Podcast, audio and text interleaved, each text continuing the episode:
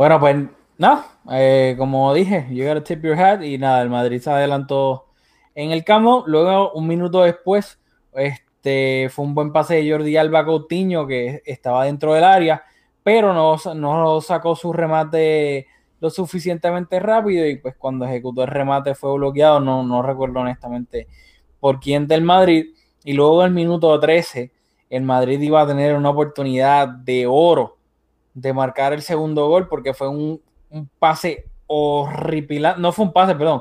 Rakitic pierde el balón de manera horrible, se lo le roba el balón Vinicius, se va a la contra el Madrid y Vinicius no ve a Tony Cross que lo tenía completamente solo a su lado izquierdo y Vinicius remata y Piqué termina, si no me equivoco es Piqué, o pudo haber sido el inglés, aquí no recuerdo bien, bloquea el remate y Vinicius se come esa contra, ¿sabes? Su toma de decisión no fue la mejor y el Madrid se termina perdiendo una ocasión de oro. Y luego también en el minuto 18, mal pase de Coutinho atrás, o sea, se la pasó a un jugador del Madrid, se fueron a la contra y luego Vinicius de nuevo define de manera horrible, aunque todo que termina tocando un poco en pique y el Madrid este, gana un, un córner, pero son dos ocasiones clarísimas del Madrid que obviamente no cuentan como tiros al arco, ni remates, ni nada. La, o sea, son remates bloqueados, pero o sea, son ocasiones clarísimas de gol.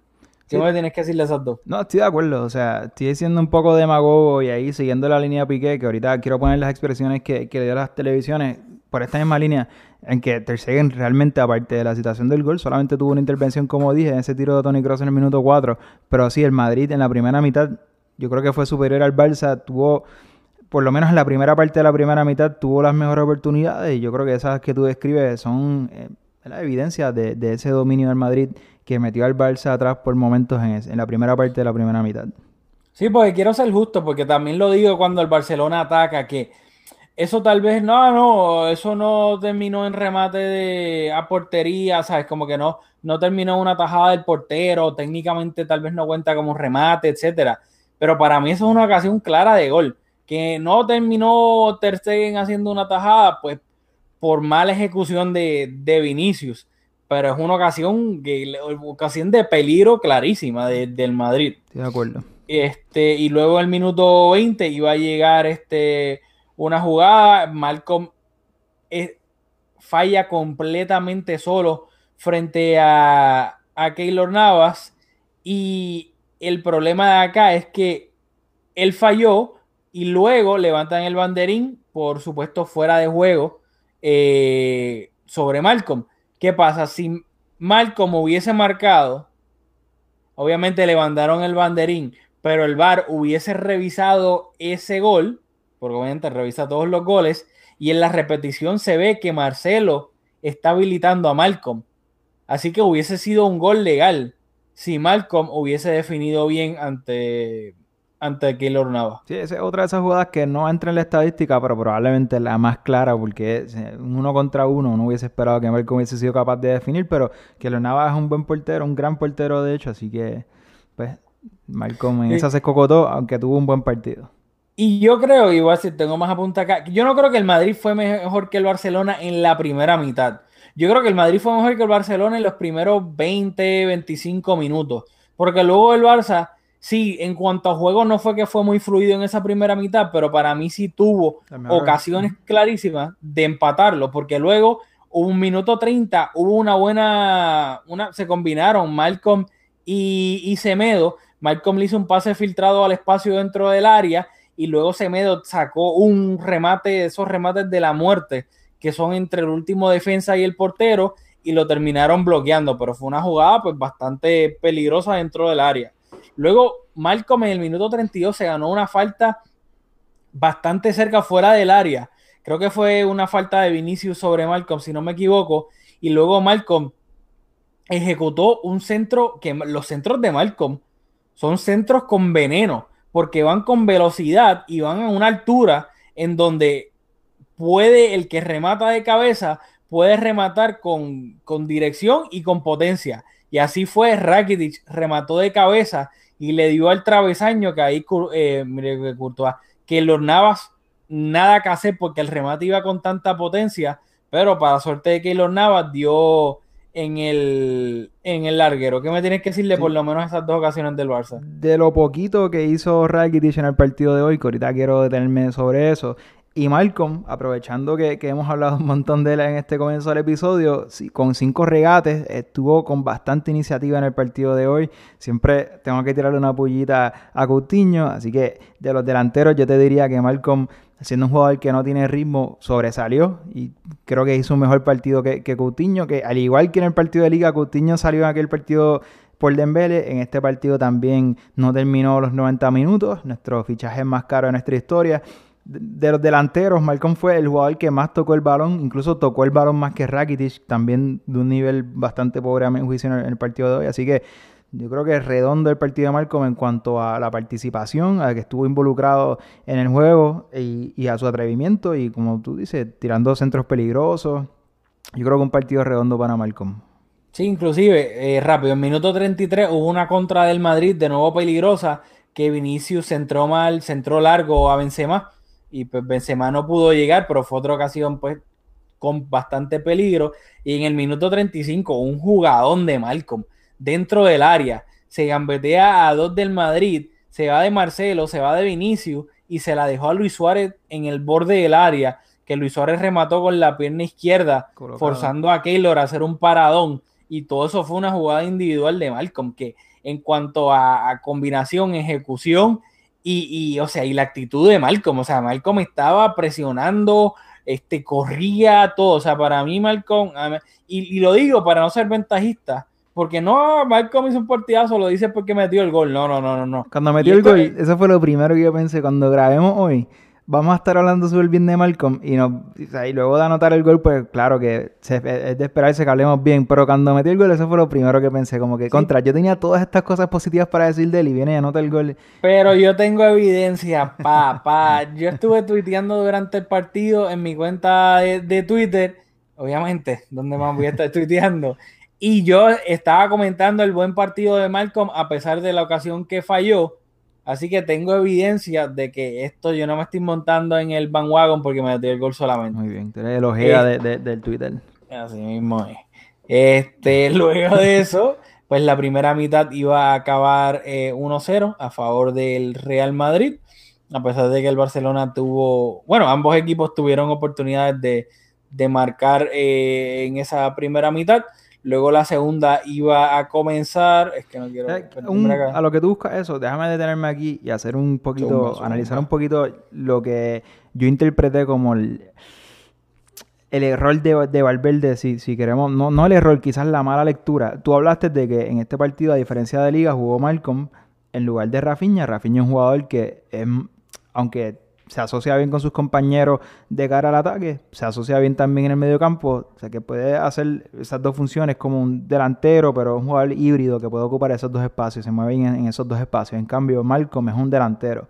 Sin embargo, en este partido, yo, creo que Malcolm y Coutinho, los dos, en teoría, los dos extremos, se juntaban a la línea del medio campo de tres para hacer una línea de cinco. Y eso creaba como un desbalance posicional como el, equipo estaba muy, en vez de estar top heavy como usualmente, o, quizás balanceado, donde en las transiciones hay jugadores en el medio campo y jugadores en el ataque para poder hacer transiciones. En este partido estaba como que todo el mundo en esa línea del medio campo, con Luis Suárez al frente bastante solo. Y yo creo que eso condiciona el juego del Barça, más allá de las oportunidades, no, aunque teníamos por número ese medio campo más poblado cuando recuperamos el balón, porque no había nada que hacer con él, porque todos los jugadores, o la gran mayoría de los jugadores, estaban en la misma línea. Y por eso el Madrid, que sí tenía un balance con Lucas Vázquez al frente, con Benzema al frente, fueron capaces de, yo creo que, tener un mejor ritmo y circular mejor el balón porque los jugadores estaban más distribuidos en todo el campo. No sé si viste lo mismo. Pues, más o menos. Pues cuando recibíamos el balón no pasaba nada. ¿A quién? El Barça. Cuando teníamos el balón no, no estaba esa circulación limpia de siempre.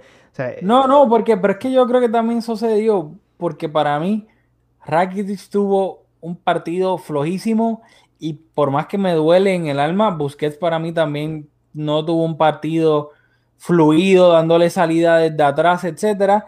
Coutinho también tuvo un partido horrible.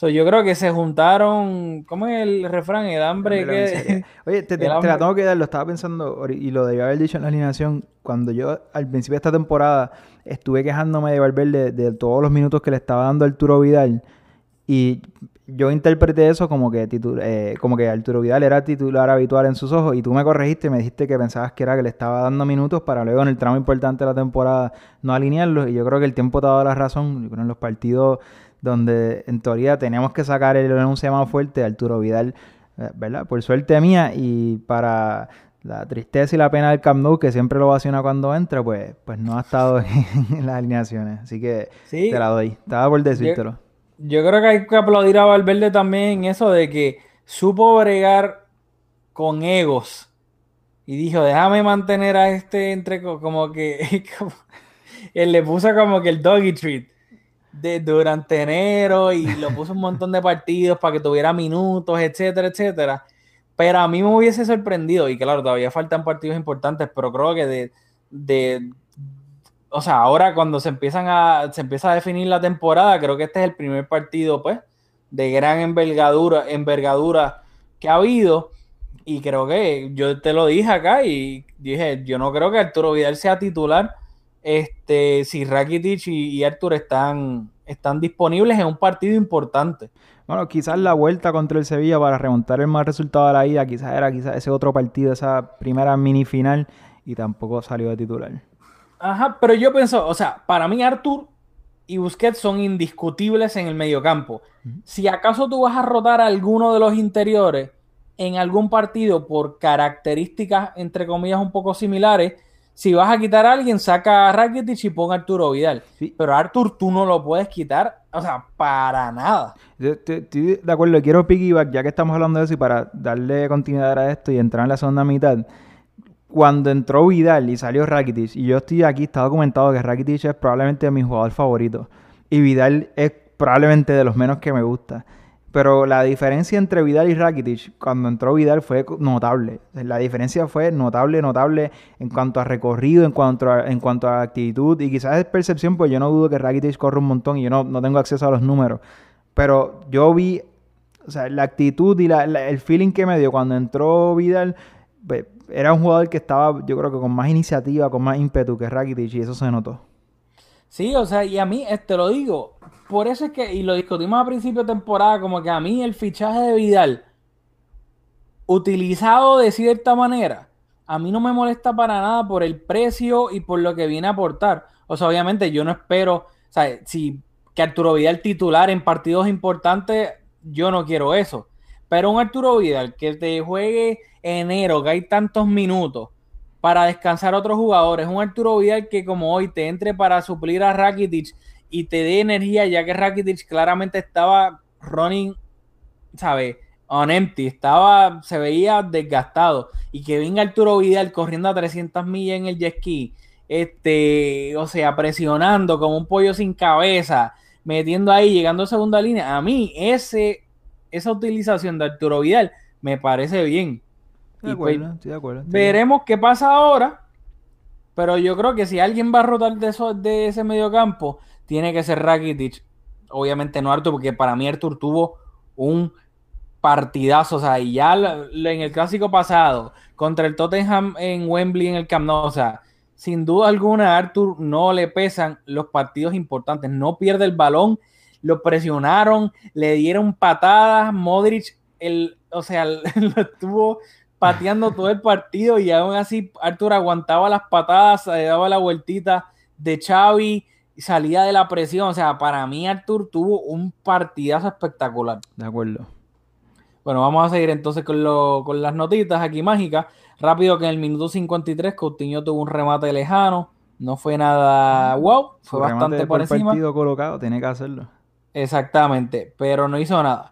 Luego, en el minuto 63, iban a llegar los cambios del partido. En el minuto, perdón, no, antes de eso, el gol, hay que hablar, el gol, ya iba de esto.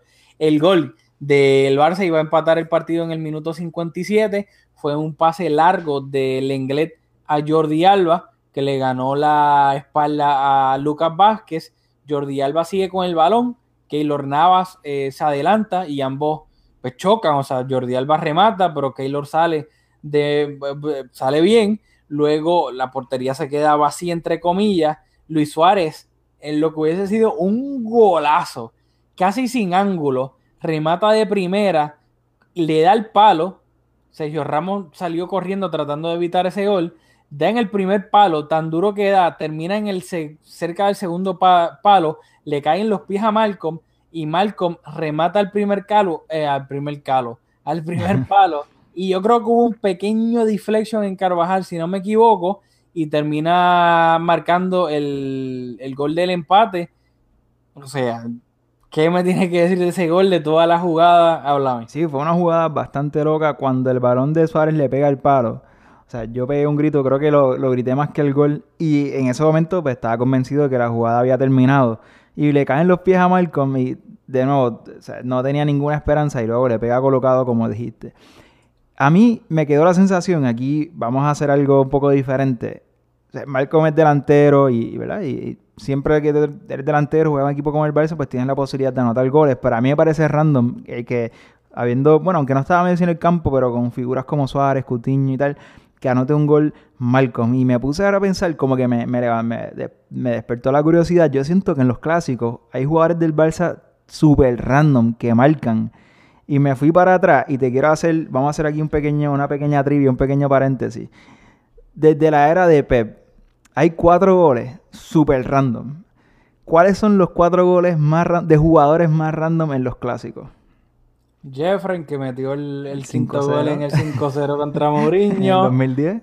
En el 2010. Ese fue el 2010. Matiu. en el clásico de cabeza, el 1-2 eh. que estuvimos ahí en el Camp Nou 2014-2015. Creo que fue, ese fue el 1-0, ese fue el tío que terminó 2-1. 2-1. Este, hoy el de Malcolm. Este. Ahora juega en el Sevilla. Alex Vidal en el gol del Bernabéu de la temporada pasada, que en verdad medio gol fue de Messi. y queda uno de un jugador que le encanta a Twitter tirarse fotos con los compañeros y que no se rinde. Ah, el gol de Bartra en el, en el clásico de la final de la Copa del Rey. Bendito que luego después metió ese gol. o sea, pobre Bartra fue de lo más alto de la montaña del Everest a the bottom of the barrel en cuestión de minutos. yo, yo confiaba en tu memoria para sacar los cuatro bastante rápido. Y por cierto, Julio no me dio las la respuestas ni nada, ¿sabes? Esto no está truqueado, ¿sabes? Esto no es como los sorteos de Champions. Así que... No había bolita caliente. Exacto. Bueno, ya el Barcelona había empatado el partido. Eh, luego de eso, lo más importante fue que en el minuto 63 eh, iban a venir varios cambios, tanto en el Madrid como en el Barcelona. En el Barcelona salía Philip Coutinho, entraba Lionel Messi, salía Iván Rakitic, entraba Arturo Vidal y este, por el Madrid salía Marcos Llorente por lesión y entraba Casemiro. ¿Qué me tienes que decir de esos cambios? Yo obviamente también tengo que hablar, pero pues te quiero hacer la ya, palabra. Ya hablé del de Coutinho y quiero repetir algo que repetí en el episodio anterior que grabamos en el partido contra el Leganes, pero creo que es, relevante, así que lo, tengo que repetir. Messi, con las veces que le hemos tratado el descanso contra el Athletic de Bilbao y contra el Leganés hace dos jornadas, ha tenido que salir del banquillo a rescatarnos cuando en la, en la Copa del Rey contra el Sevilla no estuvo ni convocado, perdimos 2-0, la remontada pues ya ahorita lo hablaremos, pero salió al campo y fue otro partido totalmente diferente, así que hemos la Messi dependencia está en todo su apogeo, a mí me preocupa bastante, así que nada, quería resaltar eso. pero, o sea, sí es verdad, obviamente Messi es el mejor jugador del mundo y pues está en la discusión para el, mejor jugador de la historia. Para muchos lo es. Pero también, o sea, el, el, Barça la ha ganado y no una vez, ya varias veces al Madrid sin Messi. Yo, obviamente, in the long run, el Barça sí necesita a Messi, sin duda alguna. O sea, no estoy diciendo que el Barça, whatever, si Messi mejor o pueda estar súper relax, no. Pero yo pienso de que, o sea, hay partidos que para mí el Barça, aún sin Messi y aún sin Dembele, le pudo haber ganado hoy al Madrid. Yo dije eso al principio del, episodio, yo dije exactamente eso. Pero. ¿Sabes? ¿Qué tal? Entiendo tu punto, ¿sabes? Y, y, sé, por dónde va. Pero lo quiero decir para la gente que, que obviamente yo sé que tú eres un alma de Dios y no tienes malicia. Pero que hay mm. mucha gente que usa eso como para quitarle mérito al Barcelona, que oh, este Barça no es nada sin Messi, oh, deja que Messi se vaya, año, este, uy, Dios mío, viene por ahí la sequía mundial, o este Barça es absolutamente nada sin Messi. Obviamente, cuando Messi se retire, el Barça va a sufrir porque ¿qué equipo no va a sufrir cuando se le retira uno, su mejor jugador? Y más cuando estamos hablando del mejor jugador de la historia del club y probablemente el mejor jugador de la historia del fútbol mundial galáctico eh, terrestre. ¿Sabes? Obvio, es obvio, ¿sabes? Eso me molesta que digan esa obviedad, pero lo dicen tan malintencionado como para restarle mérito, como si Semedo hoy no tuvo un partidazo, como si Piqué hoy no tuvo un partidazo, como si Arthur no tuvo un partidazo hoy, como si Malcolm no tuvo un excelente partido aún sin el gol, como si Suárez no se estuvo fajando hoy, o sea, así como si el Dialbatan no jugó bien. O sea, es como que pienso que, ¿sabes? Le está hasta cierto punto faltando respeto a lo que es un equipazo también. No, siento que tocó una fibrita ahí, perdóname, pero no, yo estoy de acuerdo. Yo creo que con el equipo que sale el campo hoy éramos capaces de, de, sacar el resultado. Lo que quiero enfatizar es que en esta temporada, o sea, los números no mienten. Cuando Messi no está en el campo, los resultados no nos acompañan fuera de ese, de ese partido, ¿verdad? Obviamente, aunque cuando Messi, estoy hablando de WhatsApp, porque cuando Messi estuvo lesionado, eh, que creo que hubo un juego de Liga de Campeones, me, me, corriges contra quién fue ese juego de Liga de Campeones que no jugó, pero contra el Madrid pues, pues, ganamos, así que... Pero en otros partidos que hemos tratado de dar descanso, creo que particularmente, no cuando no está convocado, bueno, sí, porque contra el Sevilla no estaba convocado, pero cuando tratamos de dar descanso y contra el Sevilla, los resultados no nos acompañaron. Ahí sí, ahí sí, ahí sí no te lo voy a discutir. Pero ya, una vez, este, para, por cierto, a mí tengo que darle mérito a Valverde, porque yo no pensaba que él iba a tener los, tú sabes qué, de quitar a Coutinho cuando entrara Messi. Yo pensé que iba a ser la fácil, quitar a, a Malcolm. Pero me alegro que haya recompensado el buen partido de Malcolm y haya castigado a Coutinho por su partido horrible que tuvo y tuvo, hubo meritocracia. También me, me le aplaudo que no hizo la fácil de quitar a Arthur en vez de quitar a Arturo Vidal, porque Arthur estaba siendo el mejor jugador del medio campo y sacó a Rakitic, que no estaba haciendo para nada un buen partido. Así que esos dos cambios, mira. Yo creo que también hay, ahí hay un poco de lectura de partido. O sea, el Barça, el Madrid al final, de acercándose al minuto 90, recuperó un poquito la posesión también. Y si Arturo es ese jugador que te asegura la posesión, pues sería tonto de parte de Valverde abandonarle esa idea y jugar con dos jugadores de más músculo que serían Rakitic y Vidal. Así que, aparte de la fácil o no la fácil, la jerarquía, tácticamente hubiese sido dispararse en el pie al sacar el tour. Sí, pero es que otros partidos. Pero quizás partidos definidos o partidos de contra rivales menos, menos importantes. No, sí, sí. Si estás jugando contra el Madrid y te van a. Y un partido como el de hoy que te estaban disputando la posesión, tú sacas a Artur y te disparaste en el pie. Claro, claro, pero en otros partidos que sí, es verdad, el rival no ha sido de tanta envergadura con el Madrid, pero ha quitado a Artur la fácil, ha puesto a Vidal y con Vidal y Rakitic interiores el partido se ha descontrolado por completo y el Barcelona ha sufrido esos últimos minutos. pues yo espero que todos aprendemos de nuestros errores. Así que yo espero que, eso se debe a que aprendió sus errores. Aunque eso sí, algo que yo pienso que debido a este cambio, pues no me gustó, pero ni modo, es que obviamente al entrar Messi, Messi pasó a jugar por el sector derecho y Malcolm pasó a jugar por la banda izquierda. Y yo pienso que eso le permitió un poco respirar a Marcelo que estaba siendo totalmente masacrado por Malcolm en esa banda durante toda la primera mitad y el principio de la segunda por la velocidad de Malcolm y obviamente el mal estado de forma de, de, Marcelo. Y yo pienso que obviamente al Messi no está al 100% y tampoco tiene la velocidad y explosividad que tiene Malcolm en estos momentos. Yo creo que, obviamente, teniendo en cuenta de que sí, Messi es Messi, pero yo pienso que Marcelo respira un poquito y diciendo como que, uff, me quitaron por lo menos a Malcolm de esta banda que lo estaba volviendo loco. Y pues Messi obviamente es un jugador que no es tan rápido como, como Malcolm. No sé. Yo creo que, Messi es el 50% y la mejor versión de Malcolm. Yo, estoy seguro que, Marcelo prefiere marcar a Malcolm 10 de cada de 10 veces. Bueno, yo en cuanto a calidad obviamente, pero yo creo que con lo vago y lento que está Marcelo, yo creo que dijo, bueno, por lo menos Messi, yo puedo try to keep up un poco más. Pero está, el Madrid también, el minuto 64, eh, un minuto después de esos tres cambios, salía Vinicius y entraba Gareth Bale.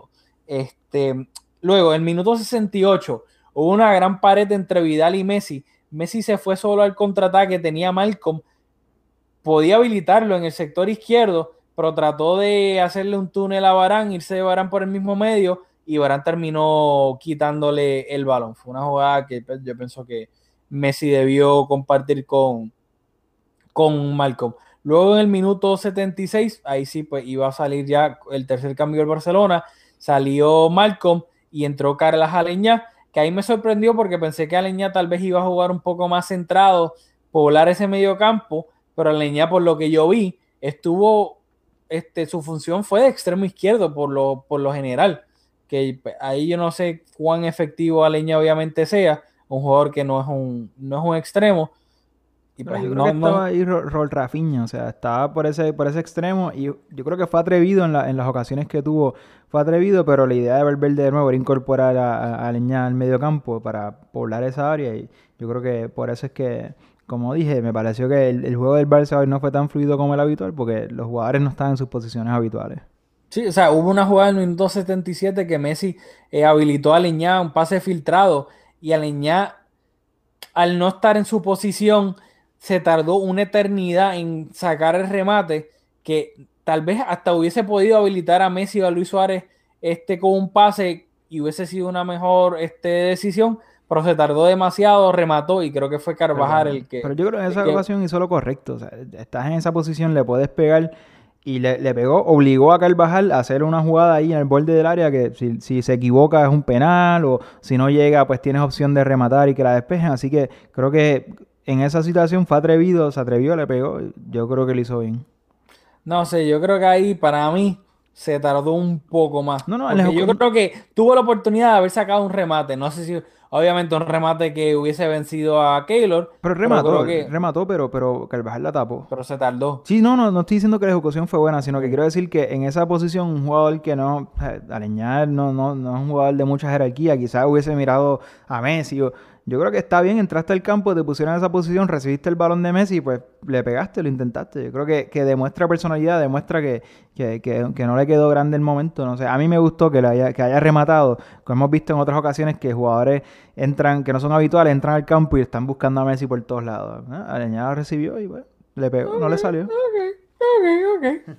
bueno, en el minuto 82 iba a venir otra jugada loca este, un balón largo, creo que fue a, Dios mío, a, Asensio, si no me equivoco, que también en el minuto bla, bla, bla, bla, 84 salió Lucas Vázquez y entró Marco Asensio. En el minuto... 250 millones, Marco Asensio. Exacto. Pues... No, no, perdón, esto fue antes de que entrara Asensio, pues esto fue en el 82, esto es matemática básica. Fue un pase largo, entonces no recuerda quién fue el pase largo. Eh, eh, Ter Stegen salió del área y como había salido para evitar ese pase, la controló con el pecho, se le obviamente no la pudo controlar bien. Y luego este, se la pasaron a Bale que estaba dentro del área en el sector izquierdo.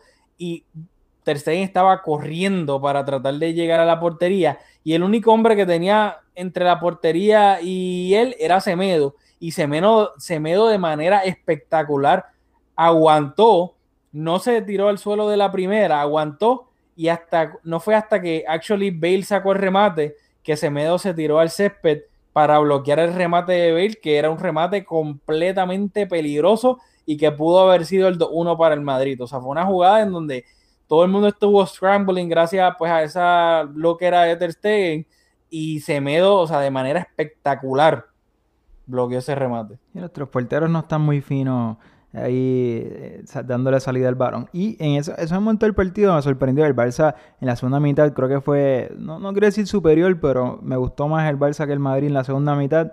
Pero en esa última parte de la segunda mitad me sorprendió jugando en el Camp Nou que el Madrid eh, no se conformó con ese gol de, de, visitante que consiguió y un poco lo intentó, se veía con más iniciativa en esos últimos minutos y eso como que no me gustó mucho. Sí, de eso lo voy a hablar ahora mismo. Pero rapidito, antes en el minuto 83 hubo una gran combinación entre Semedo y Messi dentro del área, que casi terminó en gol, fue un remate al primer palo, pero que me gustó ver a Semedo, que si algo entre comillas criticamos de Semedo, después a veces no es tan atrevido ofensivamente, pero me gustó verlo aquí, entre comillas, atacando y juntándose con Messi, tratando de, entre comillas, entre comillas, entre comillas, recrear ese, esa famosa dupla Dani Alves Messi. Mm. Luego, por eso puse tantas comillas. en el minuto 86, que eso es lo que tú hablaste al principio del podcast, que hubo, el, Madrid terminó con varias ocasiones o estaba creando peligro. En el minuto 86 fue un, un centro de Bale que buscó a Benzema en el segundo palo, pero Piqué bloqueó el centro, que tal vez eso pasa desapercibido, pero Benzema estaba completamente solo en el segundo palo.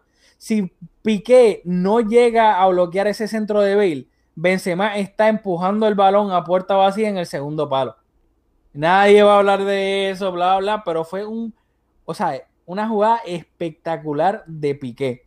Y luego, en el minuto 87, Cross, un remate en el borde del área de nuevo, que era, o sea, peligro a gol, pero peligro de gol brutal. Y Piqué de nuevo bloqueó ese remate de, de Tony Cross para evitar que ni tan siquiera Ter Stegen tuviese que hacer este, un paradón. O sea que partidazos de Piqué, Semedo y Arthur. De acuerdo. al César lo del César. Bueno, y ya el partido se acabó, 1-1, partido de ida. El partido de vuelta no es la semana que viene, sino que es el 27 de febrero en el Santiago Bernabéu. Hay que recordar que al Barcelona se le vienen varios partidos bastante difíciles. El Barcelona este domingo visita al Athletic Club en San Mamés. Luego descansa durante la semana y el, el, fin de semana después de eso, el 16 de febrero, recibe el Valladolid en el Camp Nou, en lo cual se supone que es un partido bastante plácido y se pueda rotar, pero tres días después reciben eh, viajan a Francia para enfrentar al Lyon en la ida de los octavos de final de la Champions. Luego, ese próximo sábado, van al Sánchez Pizjuán por, en liga para enfrentar al Sevilla. Luego de eso, el miércoles viajan a Madrid para jugar la vuelta de las semifinales de la Copa del Rey. Y luego, cuatro o tres días después, viajan de nuevo a Madrid para jugar contra el, Real Madrid en liga y después de eso, después de jugar contra el Real Madrid en, liga, reciben al Rayo Vallecano en el Camp Nou. Después de eso juegan contra el Lyon la vuelta en el Camp Nou y después de eso viajan a Sevilla para jugar contra el Betis en el Benito Villamarín. Así que los próximos partidos del Barça, con excepción de recibir al Rayo y al Valladolid en el Camp Nou, ¿sabes? Un calendario brutal. Brutal. Brutal. Bueno, eh, ya acabamos con este partido de Copa del Rey. Sí. Bueno, mientras no estuvimos, mientras estuvimos en, en Live, eh, como mencioné, varios partidos en Liga, empatamos a dos contra el Valencia con la suerte de que por obra y gracia del Señor el, Atlético eh, perdió, así que adelantamos puntos. De hecho, en la jornada anterior de los primeros cuatro equipos, que son el Barça, el Madrid, el Sevilla y el Atlético, tres dejaron puntos. El Sevilla perdió 1-0 contra el Celta, el, como dije, el Atlético perdió 1-0 contra el Betis, así que ahora ventajas de 6 puntos sobre el Atlético y de 8 puntos sobre el Real Madrid. El, el Sevilla pues ya no es ya yo creo que la ventaja es considerable, así que nada, en cuanto estamos aquí hablando de la Copa del Rey, yo creo que eso resume un poco lo que nos perdimos de la liga. Yo creo que deberíamos hablar un poquito de la, de la remontada, porque nosotros hemos estado hablando de, la importancia que tiene la Copa del Rey y luego de haber remontado, creo que merece la pena por lo menos mencionarlo. Pues sí, el Barcelona obviamente perdió 2-0 contra el Sevilla en, en, la ida, en esos cuartos de final. Luego la vuelta fue en el Camp Nou y terminó ganando 6-1, ¿sabes? En minuto 13 fue un penal de que convirtió Coutinho que Messi le cedió el balón a Coutinho, porque si no me equivoco, creo que hasta el mismo Coutinho se lo pidió. Obviamente es el primer gol que empieza la remontada, olvídate todo. Lo convirtió, luego un gol de Rakitic que bendito, casi nunca mete gol y casi cuando él mismo lo dijo, casi nunca mete gol y cuando lo metes contra el Sevilla. Este, en el minuto 31, luego Coutinho en el 53 metió el, el 3-0. Luego en el, el 54 Sergi Roberto iba a marcar el 4-0. Después en el minuto 67 Arana marcaba el gol del Sevilla para poner este, el partido 4-1. Luego Luis Suárez marcaba en el 89 y Messi en el 92 para pues, ganar el partido 6-1 y completar la remontada sobre el Sevilla. Bueno, aquí quiero hacer una aclaración. Nosotros estábamos como en un poco tongue in cheek hablando sobre la Copa del Rey. Yo creo que más yo que tú, quizás.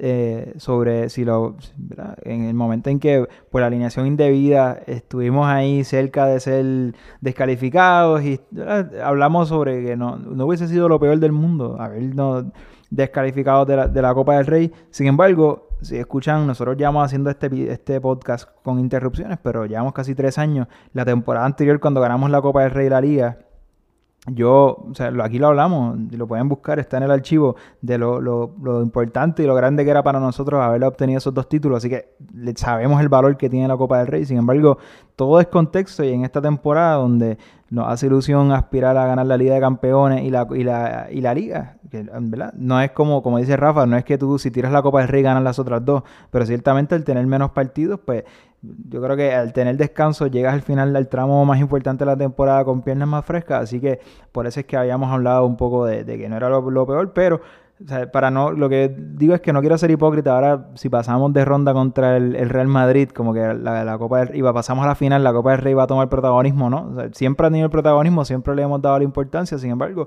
yo creo que de los tres trofeos es el que menos jerarquía tiene para nosotros y en este momento histórico pues yo creo que es el que menos jerarquía tiene y pues si nos eliminamos, pues no íbamos a sufrir tanto. Así que, pero no, no fue así, pasamos, remontamos, ahora tenemos opciones de ganarle al Real Madrid en el Santiago Bernabéu o empatar a más de un gol y pasar de ronda, así que estamos contentos por eso también.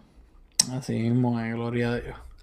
Y en la liga hay que recordarles nada, que el, lo que fue un resultado a priori, pues, un empate en el Camp Nou contra el Valencia, un resultado pues, malo terminó siendo bueno porque el, el Atleti, que es el que está más cerca del Barcelona, terminó perdiendo en el Benito Villamarín contra el Betis y el Barça pues, al final del día terminó aumentando la ventaja que tenía sobre el Atleti y hay que recordarles que este fin de semana es el derby madrileño. el, se enfrentan el Real Madrid y el... ¿Es en el Wanda? Sí, es en el Wanda. Ok, es en el Wanda, se enfrenta el Real Madrid y el Atlético Madrid que obviamente, hipotéticamente, si el Barça saca una victoria en San Mamés, que el nuevo San Mamés, que obviamente es, un escenario bastante difícil, teniendo en cuenta que no va a estar Jordi Alba sancionado, Messi probablemente no juegue tal vez, eh, sí, tal vez podría ser la reaparición de Dembele, pero si el Barcelona logra sacar los tres puntos de ese estadio tan difícil y el Madrid le gana al Atlético, al final del día, el Barcelona podría salir de esta jornada a más 9 del Atlético de Madrid, que yo creo obviamente eso sería un, un colchón espectacular, teniendo en cuenta que el Barcelona en los próximos cinco partidos de liga, uno, espérate, espérate, uno, dos, tres, sí, cuatro o cinco partidos de liga, tiene que visitar el Sánchez Pizjuán, el Santiago Bernabéu y el Benito Villamarín. Así que si el Barça logra ponerse a nueve puntos del Atlético, creo que teniendo en cuenta esas tres salidas próximas, es un, un colchón, un paracaídas espectacular. Así que el Madrid puede terminar este, ayudando al Barça este fin de semana. Bueno, eh, ¿qué nos queda? Los fichajes. Vamos a hablar rápido de eso. Todibo, Jean-Claire Todibo, el central francés de 19 años, si no me equivoco. Ya habíamos hablado de que el Barça llegó un acuerdo con el jugador para que llegara pues, a coste cero este verano, acababa contrato con el Toulouse. Hablamos de que él estuvo lesionado, luego se declaró en rebeldía, no estaba entrenando con el Toulouse, etcétera. Pero a última hora el Barcelona eh, si no me equivoco, adelantó un pago de 1 o 2 millones para traerlo ahora. Y para actuar de buena fe también con el club. Exacto, Todibo no estaba pues, entrenando con el equipo mayor ni nada.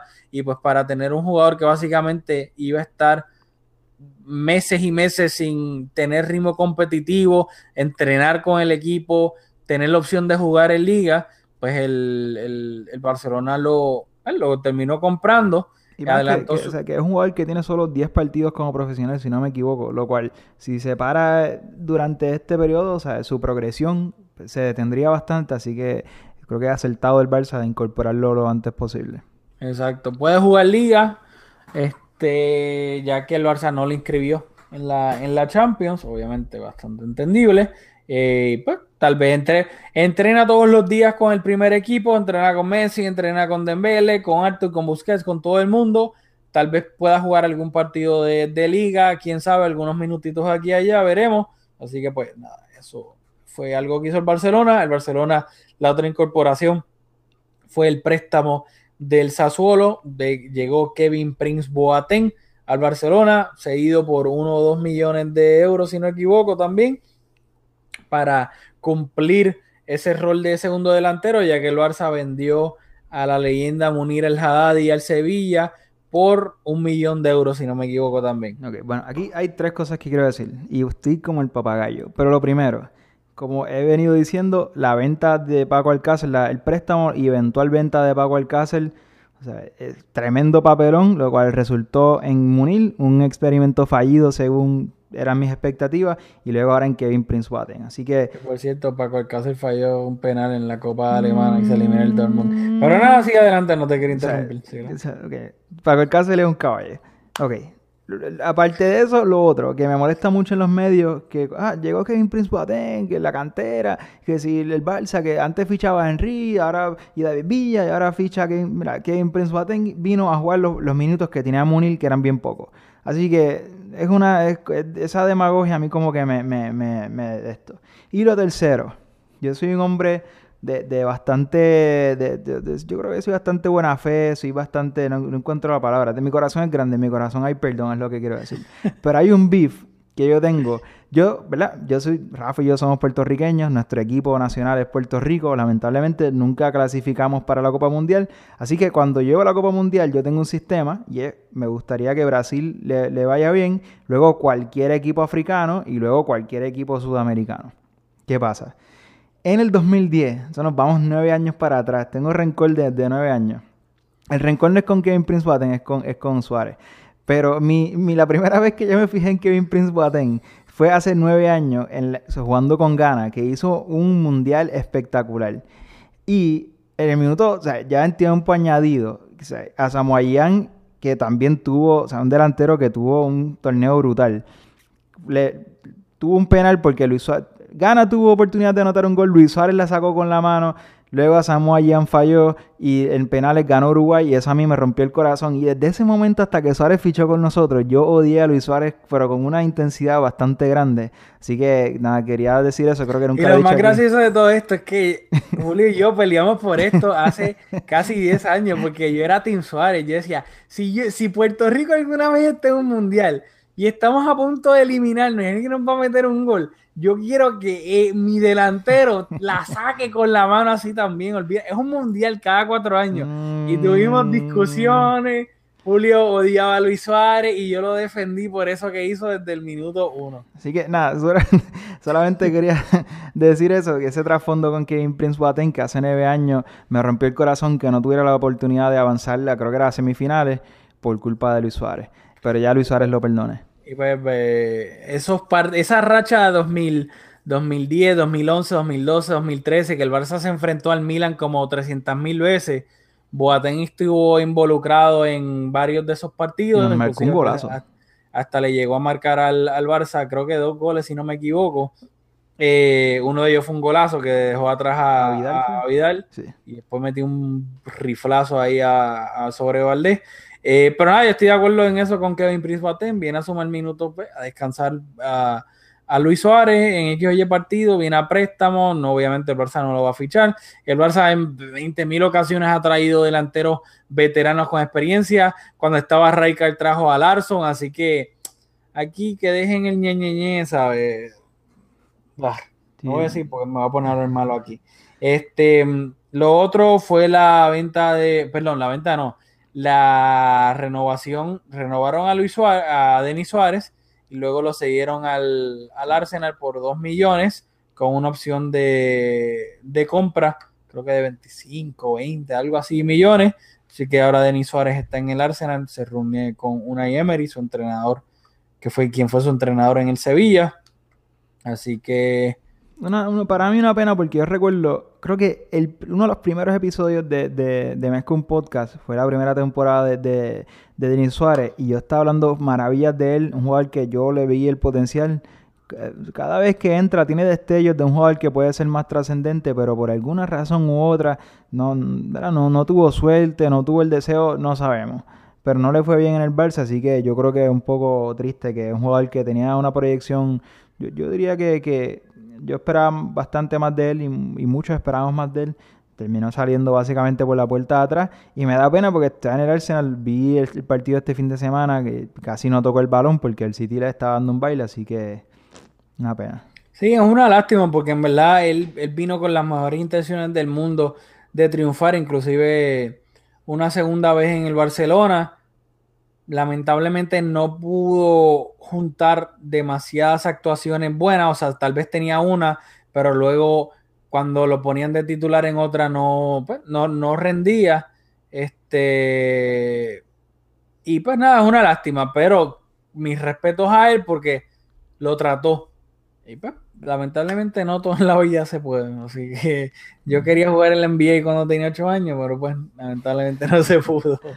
Así que, pues, Denis Suárez está, por lo menos el Barça, yo creo que, o sea, lo renovó para eventualmente tratar de venderlo, porque no creo que Denis Suárez tenga futuro. Sí, lo, querían vender. Entonces, al no poder, al Arsenal no estar en disposición de comprarlo, pues lo renovaron para que no se fuera libre eventualmente. Exacto. Este, ¿algún otro tema de ficha? ¿Algún otro tema? De Frankie de Jong, el más importante. Pasa que lo estás dejando para el final a propósito. No, se me olvidó por completo la franquicia. ¿Cómo va a ser? El fichaje de, de, de, Josep María Bartomeu. O sea, o sea, este fichaje, gracias a Bartomeu. Si no es por Bartomeu, De Jong no llega al Barcelona. Que quede claro. Este, bueno, algo que quieras decir de, este fichaje, estás como demasiado casual. No, no, no, que sabe, obviamente creo que es una apuesta de presente y, de, futuro del Barcelona. Creo que por algo apostaron con tanta intensidad, por algo cuando vieron que los caminos de Frenkie de Jong apuntaban a, París con el jeque y su jaula de oro, este, decidieron poner rumbo a Holanda para pues, retomar la negociación. Que aquí la gente tiene un chistecito, ay, ahora Bartomeu va a tomar este, las riendas del fichaje. Ay, mira lo que pasó con Neymar ay, mira lo que pasó con, con Grisman, ja, ja, Pues mira, Bartomeu tomó las riendas del fichaje y toma, ahí tienes a Franquillo en el Barcelona. Que yo, honestamente, he visto poquísimo de Frankie de Jong, poquísimo. Julio lo ha visto más que yo. Yo lo voy a ver bien, bien. Lo voy a ver ahora en las eliminatorias del Madrid contra el Ajax. Pero si el club apostó tan fuerte por él, supuestamente un jugador que te puede jugar de interior, también te puede jugar de medio centro. Yo no sé si esa fue una de las razones por la cual el Barça decidió apostar tanto por él, que obviamente en el, en el, presente, con Busquets todavía en el equipo, él jugaría de interior, sin duda alguna. Pero también he leído y he escuchado de que puede jugar de medio centro. Y yo no sé si el Barça, tal vez viendo que adelantándose a un declive de Busquets y pues obviamente el eventual relevo de Busquets, diga, vamos a traerlo porque este jugador puede terminar siendo el relevo de Busquets. Así que yo quiero pensar que tal vez esa fue una de las razones por la, también la cual el Barça fue tan insistente en este fichaje. Sí, yo creo que nosotros hablamos de Frankie de Jong un poco, no, en tono negativo, porque siempre, nunca dudamos de, su calidad, pero cuando se perfilaba que iba a fichar por el PSG, porque grabamos un episodio una semana en donde salieron los medios que, que se perfilaba hacia el PSG, yo lo, cuestioné porque es un jugador que tiene unas características que parecen ser hechas a la medida para triunfar en el Barça, ese historial, eh, ¿verdad? Esa, eh, esos genes holandeses que, han sido tan importantes en el Barça. Luego de la llegada de Cruyff, creo que era un match made in heaven, así que eh, creo que es una gran incorporación por, por la sintonía que, hay entre, entre el jugador y el club, o sea, quiero decir, entre sus cualidades y la manera en que el club pretende jugar, en la filosofía del club, aunque no un jugador de la cantera, es un jugador que trata bien el balón, con una buena visión de, de campo. Yo no lo he visto tanto tampoco, pero nosotros, antes de que salieran todo esto y antes de, creo que él hizo unas declaraciones de que como que se mira en el espejo de Busquets y tal, yo te lo había adelantado cuando queríamos fichar a Rabiot, que parecía que Rabiot iba a fichar por nosotros, te lo decía que no eran, no eran mutuamente exclusivos porque De Jong era un jugador de un perfil diferente y aunque te dije en ese momento que no era un medio centro, podía, tiene las cualidades para jugar de medio centro y así que ahora lo vemos que mucha gente lo ha escrito, así que creo que también puede, puede hacer ese rol. Busquets creo que ha dicho que le quedan como tres años, así que hay que ya estar mirando para, para, relevar a Busquets. Yo creo que es una gran incorporación, un jugador joven que, que se perfila ¿verdad? Como que va a ser un jugador importante. Nos costó 75 millones de euros más 11 por el concepto de variable. La ficha altísima, creo que recibirá algunos 10 millones de euros, que eso rompe un poco la escala salarial por un jugador que realmente no ha conseguido grandes logros en Europa. Pero eso es lo que tuvimos que hacer para incorporarlo y yo realmente estoy bastante optimista que el rendimiento de Young va a ser, eh, va a estar de acuerdo con la inversión y la apuesta que hicimos por él.